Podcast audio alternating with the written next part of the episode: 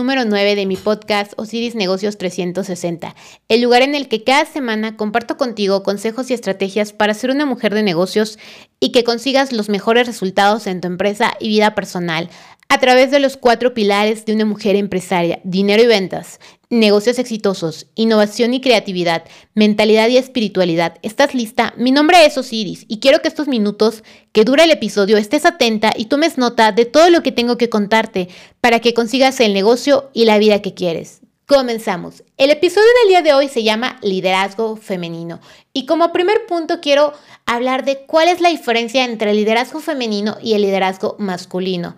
Vamos a contrarrestar lo que conlleva el liderazgo masculino, que más allá de buscar eh, que todo el equipo se comprometa por una misión en conjunto, ellos están obsesionados con el resultado, con que los objetivos se cumplan más allá de todo. Por otro lado, el liderazgo femenino es más humano, más emocional y más empático. Por tanto, está comprometido con entender a cada miembro del equipo, que cada uno de su máximo potencial y sobre todas las cosas disfrutar de ese proceso que nos hace evolucionar y crecer día con día.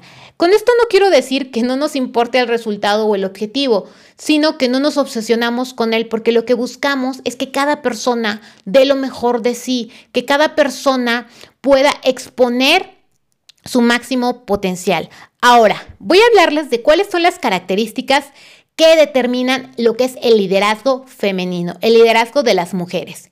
En primer punto vamos a hablar de que estamos orientadas a las personas, que somos sociables, expresivas y que aparte somos capaces de establecer lazos estrechos con las personas, porque así podemos fortalecer lo que es la posibilidad de lograr compromisos y todos los proyectos que surjan de cualquier negocio o empresa. Otro punto importante es que estamos comprometidas con cooperar, es decir, que nos gusta trabajar de forma horizontal, somos inclusivas, nos gusta la participación, no nos gusta tanto la jerarquía en las organizaciones de jefe, de yo mando, yo sé todas las respuestas y simplemente voy a delegar. Nos gusta todo este esto que es la fomentación del pensamiento creativo, que vengan nuevas ideas, que vengan ideas disruptivas y que podamos crear diferentes eh, identidades en los grupos o en los equipos que estamos liderando.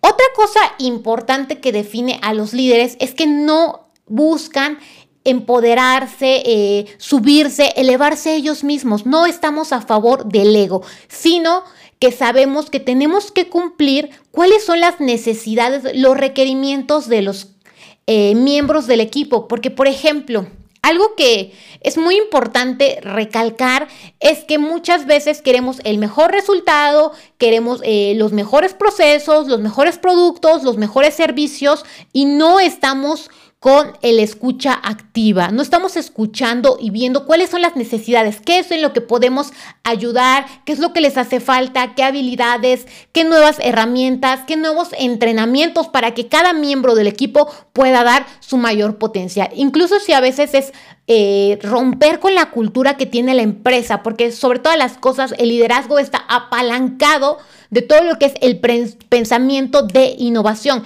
Y el pensamiento de innovación, ¿qué va a ser? Va a ser que si hay una mejor forma de hacer las cosas, vamos a adaptarlas a nosotros. Otro punto importante del liderazgo femenino es que generalmente son capaces de considerar el lado más humano, nos interesa la persona y aparte tenemos grandes niveles de empatía. El estilo que tenemos siempre va a ser de forma flexible, comunicativa y sobre todo buscamos el bien común de los demás miembros. Muchas personas a veces creen o consideran que ser líder es algo meramente público, que tenemos una gran exposición y no es cierto.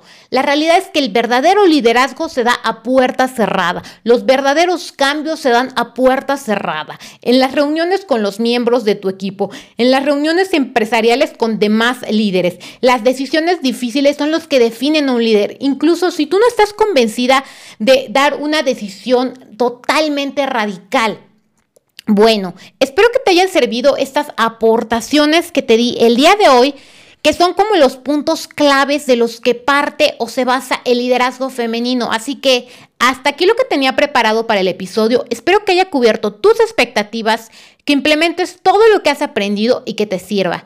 Gracias por acompañarme. Si te ha gustado el capítulo de hoy, dale a me gusta, comparte y comenta. Así podremos llegar y ayudar a más mujeres. Te espero en el próximo episodio y hasta entonces, nos vemos.